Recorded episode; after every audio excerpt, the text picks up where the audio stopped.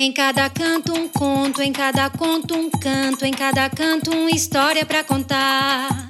Em cada canto um conto, em cada conto um canto, em cada canto uma história para contar.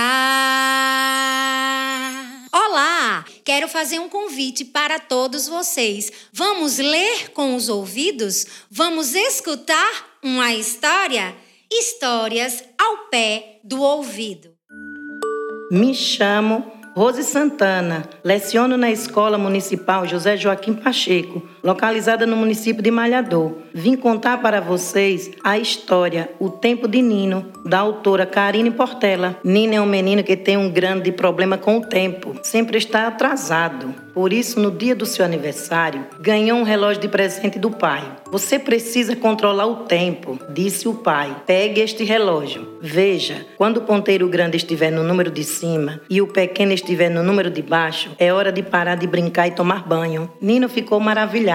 Ele viu o pai mover os ponteiros, puxando e girando o pino do relógio. Agora, ele sabia também como dominar o tempo. Nunca era o tempo que ele queria. Quando queria brincar, a mãe dizia: Nino, é hora de comer. Quando queria comer, a mãe dizia: Menino, não é hora de comer, vá brincar. Na escola era a mesma coisa. Quando queria continuar desenhando, a professora dizia: Acabou o tempo de desenhar, é hora de juntar os lápis. No recreio, a hora de que mais gostava, a professora sempre falava: Vamos voltar para a sala. Contudo, agora tudo seria diferente. Nino poderia controlar o relógio. Ele sabia arrastar os ponteiros para frente e para trás. Podia fazer com que os momentos chatos passassem bem depressa e os legais se repetissem várias vezes. Nino, é hora de tomar banho, disse a mãe. O menino quis fazer um teste, puxou o pino do relógio e moveu o ponteiro para trás. Não, mamãe, é hora de continuar brincando. Tudo bem, disse o pai baixinho para a mãe. É o aniversário dele. Deixe-o brincar. Tudo bem, Nino, hoje é seu dia. O menino achava que agora era o dono do dia, das horas e dos minutos, o senhor do tempo. Ele não podia acreditar. Deu certo. A hora do banho se transformou em hora da brincadeira e mal podia esperar para testar o poder do relógio na escola. Na escola, ele ouviu a professora falar para os seus pais: Seu filho está atrasado. Ele ainda não aprendeu a ordem dos números. Os pais fizeram aquela cara de quando o salário do pai atrasa. Então, Nino não pensou duas vezes. Girou várias vezes para trás os ponteiros do relógio. Preciso de mais tempo para aprender a ordem dos números, disse o menino para si mesmo, enquanto movia os ponteiros do relógio. No outro dia, Nino não precisou ir para a escola. Era reunião de pais e o diretor havia pedido que as crianças ficassem em casa. Quando os pais retornaram da escola, falaram para ele: Filho, Conversamos com a sua professora. Você terá mais tempo para aprender a ordem dos números. Nino sorriu com um ar misterioso, como de quem sabe algo que ninguém mais sabe. Ele sabia controlar o relógio e agora teria mais tempo para estudar para a prova. Uma semana depois, após ele fazer as provas dos números, os pais dele foram convidados para conversar com o diretor. Nino não sabia por que o diretor queria que seus pais fossem à escola. Na diretoria, grande foi a surpresa dos pais de Nino menino ao ouvir do diretor que o aluno havia acertado todas as questões da prova. Ele aprendeu, com a ajuda do relógio, a ordem dos números de 1 a 12 e agora sabia que número vinha antes e depois de cada um. Pais, eu sabia que seu filho se sairia bem na prova, disse o diretor. Toda criança tem o seu tempo. Nino novamente sorriu com um ar misterioso. Fim.